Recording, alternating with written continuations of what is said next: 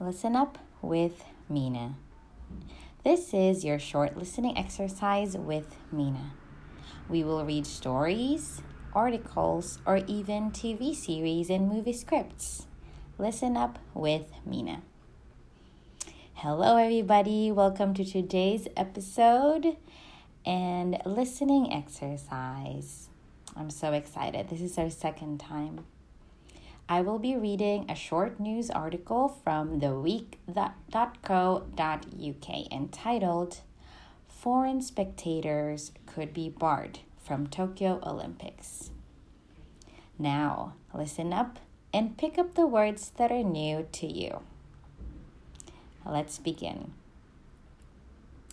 Impossible to bring in foreign spectators reports from Japan indicate that foreign spectators will not be allowed to attend this summer's Olympic Games in Tokyo, should the rescheduled event go ahead. Seiko Hashimoto, the new president of the Tokyo 2020 Organizing Committee, has hinted that international fans will be barred, The Guardian says.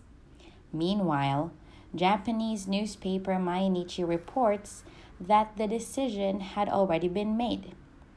In the current situation, it is impossible to bring in foreign spectators. In a poll conducted by Kyodo News in January, it was found that around 80% of people in Japan believe the postponed Tokyo Olympics and Paralympics should be canceled or rescheduled because of the COVID 19 pandemic.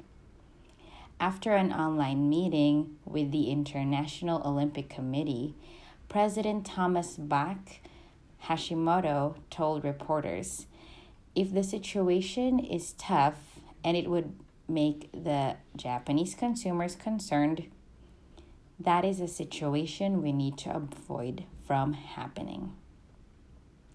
That is it. So, what words are new to you? Write them in the comments. Thank you so much for joining me today. Now, tune in next time. This has been Mina from Listen Up with Mina. Have a good day.